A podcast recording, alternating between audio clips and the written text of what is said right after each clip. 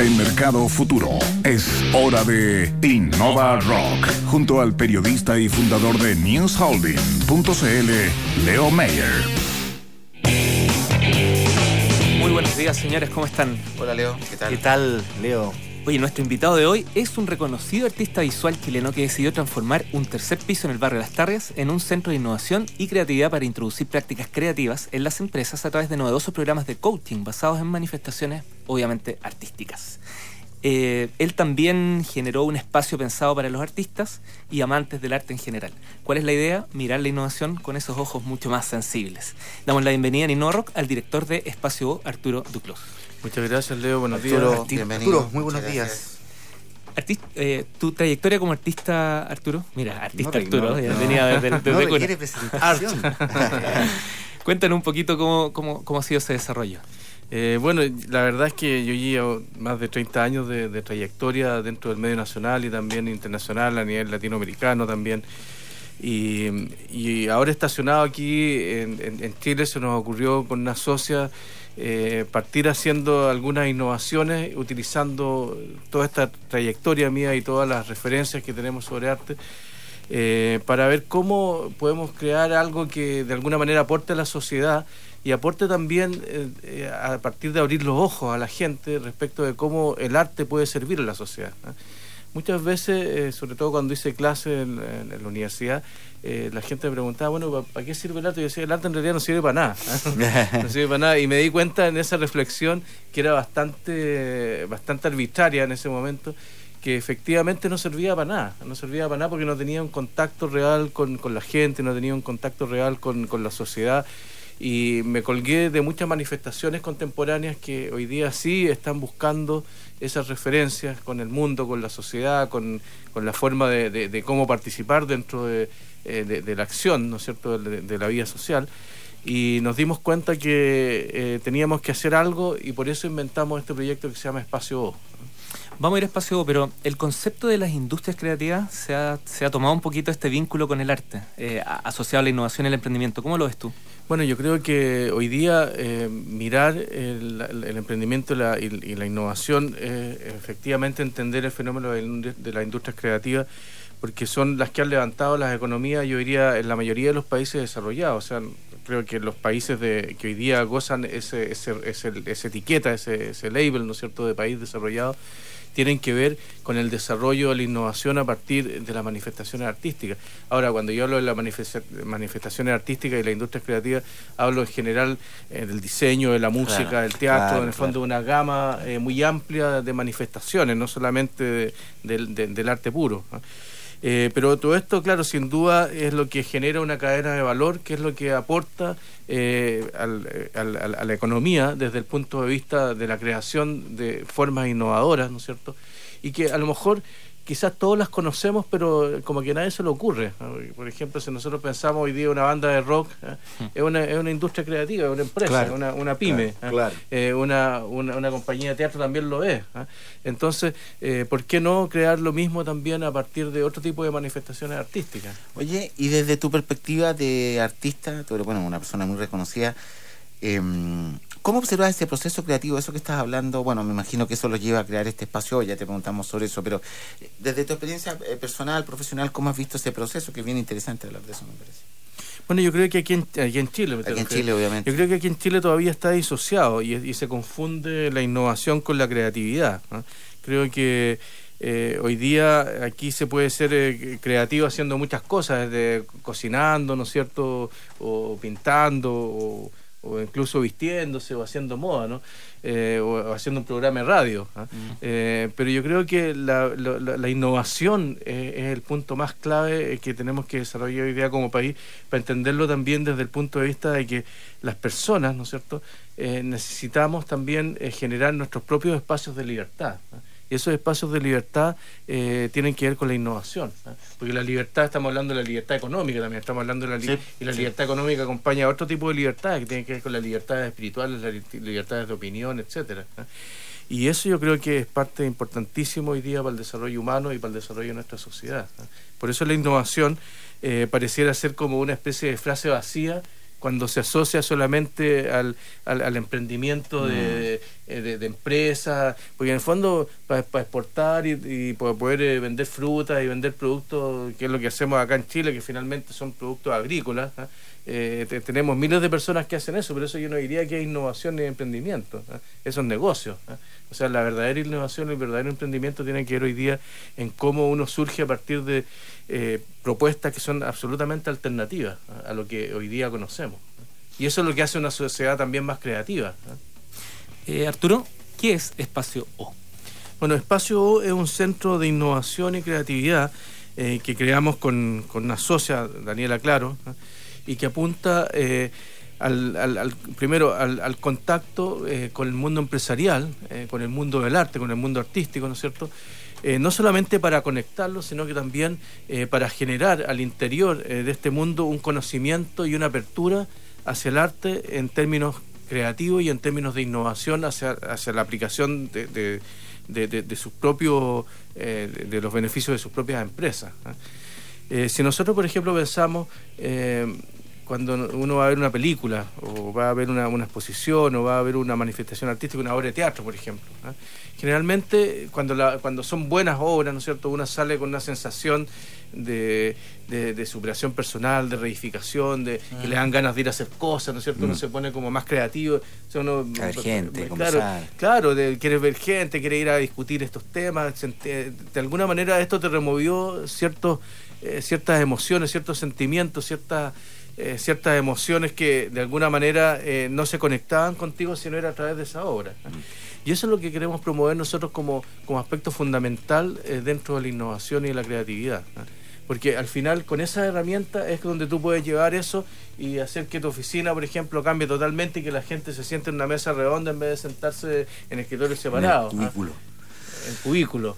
yo recuerdo haber estado en una conferencia de lanzamiento de productos de Samsung en Colombia hace un año más y fuera a una conferencia específica de la, del el jefe de diseño de productos de Samsung de, la línea de televisores, de las pantallas planas. Y era un artista visual. El tipo era un artista visual.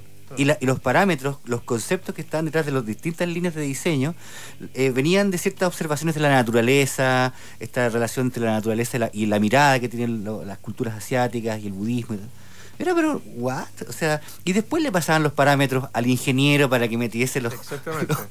bueno, y sin ir más lejos, yo quería decir algo que es muy importante. Si ustedes piensan, por ejemplo, el collage. ¿ah? El collage fue un invento que se hizo a principios del siglo XX, que lo inventaron los cubistas y luego lo desarrollaron los surrealistas. Y una técnica que consiste en, superponer imágenes ¿cierto? que vienen de distintos orígenes. ¿ah? Si nosotros pensamos, esa innovación que se hizo en el arte hace más de un siglo, ¿ah? es lo que hoy día a nosotros nos permite enfrentarnos con las pantallas touch, con los computadores, con todos los sistemas de interfaz. ¿ah? Porque en el fondo, eh, antes la forma de pensar de la gente era absolutamente lineal. El arte representaba de forma lineal. Pero en el momento en que esa linealidad se corta, se recorta ¿ah? y se transforma en, fragmentos, ¿ah? es lo que hoy día no, nos enseña a pensar de otra manera. ¿ah? Y eso es un trabajo de un siglo. Si nosotros pensamos, luego de un siglo, una aplicación del arte que, que, se hizo en, 1900, eh, logra tomar fuerza y cobrar valor desde el punto de vista de la innovación. Entonces yo creo que eso es una cuestión muy importante de entender hoy día y es muy importante que también lo entiendan los empresarios, los emprendedores, la gente que efectivamente... Eh, quiere invertir en cosas nuevas, ¿no es cierto? Quiere crear cosas nuevas, pero al mismo tiempo necesita otras herramientas que son mucho más profundas y que tienen que ver con una forma de pensamiento que, en este caso, la visualidad, las artes visuales entrega. Oye, eh, disculpa, Leo, ¿ustedes hacen programas de coaching para ejecutivos y empresas? Exactamente. Cuéntanos de eso, para, porque esa relación la encuentro bien interesante. Sí, bueno, la idea nuestra es, eh, eh, ya estamos partiendo con algunos programas, hay uno que se llama Arte sin Miedo, que ya llevamos, vamos la segunda versión, que mañana parte de la segunda versión, se lo voy a explicar un poco más adelante. Y los programas de coaching específicos para empresas tienen que ver eh, con enseñarle, por ejemplo, a los ejecutivos a pintar. Pero, pero no enseñarle a pintar a través de, un curso que se va a demorar un año para o que sean pintores. Para que sean pintores. ¿no? A mí no me interesa que los ejecutivos sean pintores, sino que se enfrenten a un desafío en el cual se resuelve en un día. Yo parto con ellos a las ocho y media de la mañana, termino a las 6 de la tarde. Y cada uno ha hecho una pintura de un metro por un metro cincuenta, o sea, una pintura grande, tampoco un cuadrito. ¿Y, en qué consiste esto? Consiste precisamente en liberar a las personas y enfrentarlos a una suerte eh, de desafío ¿ah? que es el, equivalente como a subir la Concagua o el Everest, mm. pero eh, con la diferencia que ellos lo pueden realizar con un esfuerzo eh, que es inferior, pero al mismo tiempo también eh, con el desarrollo de ciertas capacidades y ciertas competencias, que son competencias blandas, que son competencias mm. emocionales, que no se pueden desarrollar si es que no se hacen dentro de ese territorio. Eh, Arturo nos hace una pregunta a un auditor, dice, eh, ¿cuál es la diferencia entre creatividad e innovación? Bueno, yo creo que ser creativo no puede ser creativo en muchas cosas. ¿no? Puede ser creativo cocinando, vistiéndose, eh, pintando, ¿no es cierto? Haciendo actividades creativas. Pero innovar, ¿no es cierto? significa modificar, hacer un cambio dentro de la sociedad a partir de las reglas que tú te planteas. Yo creo que hay una diferencia muy, grande porque lo creativo es algo que se extiende, es extensivo. Y uno puede ser creativo, como decía, hasta en la forma de caminar, en la forma de hablar. Pero, pero, pero no, puede ser innovador en eso. Haznos tu invitación para la actividad de mañana. Pues bueno, la actividad de mañana eh, se llama Arte sin Miedo. Eh, y un evento que nosotros organizamos con, Espacio O y que consiste en un tour por el barrio Las Tarrias Bellas Artes a través de varias instituciones, el Museo de Bellas Artes, el Museo de Artes Visuales, la, Galería la Galería Metales Pesados y el mismo Centro Espacio O, conectando y visitando eh, cuatro exposiciones que hay simultáneamente, ¿no es cierto?, en todo este sector que eh, estamos hablando de cuatro o cinco cuadras nomás y eh, que son de arte contemporáneo chileno. Entonces, ¿qué es lo que hacemos? Partimos con el relato primero de la escena avanzada que está en el Museo de Bellas Artes, luego pasamos por la colección de Pedro Monte en el Museo de Artes Visuales, luego la, exposición de Pedro Lemebel, Arder en la Galería de Metales Pesados, y una colectiva de arte joven que hay en Espacio De esa manera, nosotros conectamos no solamente distintas generaciones, sino que manifestaciones artísticas que hoy día eh, son gravitantes dentro y del conocimiento que tenemos que tener sobre el arte contemporáneo chileno. ¿A partir de las 11 de la mañana en Villavicencio? No, eh, a partir de las 11 de la mañana nos juntamos en la puerta del Museo de Bellas Ah, en la puerta del Museo Perfecto. Sigue siendo.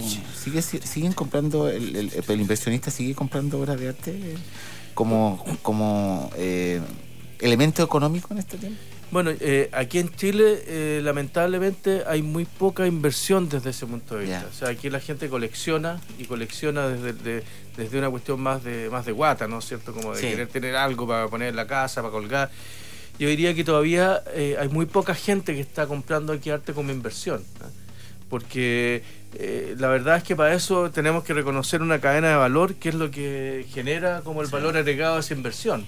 Y eso aquí en Chile todavía cuesta mucho establecerlo porque eh, está muy patas para arriba. O sea, el hecho de que el, mismo coleccionismo eh, y el mercado, digamos, estén como como, como, como poco transparente hace que esto todavía no sea efectivamente una inversión, que no es el mismo caso, por ejemplo, que en los países más desarrollados, Estados Unidos, en el Reino Unido, por ejemplo, en donde efectivamente ahí están las casas de subasta, están los grandes galeristas, los grandes marchantes, ¿no es cierto? Y que de alguna manera establecen estos valores y por lo tanto los coleccionistas pueden comprar de forma informada. Aquí todavía yo creo que el tema de la información es algo que es poco transparente y hace que esto no sea efectivamente una inversión si pensamos en el largo plazo. Correcto. Bueno, muchas gracias Arturo por tu presencia acá. Yo quiero dejar los invitados para mañana a las 10 de la mañana a sintonizar la futuro. Voy a estar junto a Uri Josefa conversando con el creador del MIT Latam. No sé si pudiste ir, eh, Carlos, o no, no. no, no, pudiste ir. Se realizó hace un par de semanas y estuvo entre sus expositores a los fundadores de LinkedIn y Pixar. Así que bien potente, mañana vamos a conocer cuáles fueron sus aprendizajes. Nos vemos, Leo, que estés muy bien. Pues. Mucho gusto conocerte. ¿eh? Igual, muchas gracias por la invitación. Muy amable, gracias, Carlos. Nos vemos. Chao.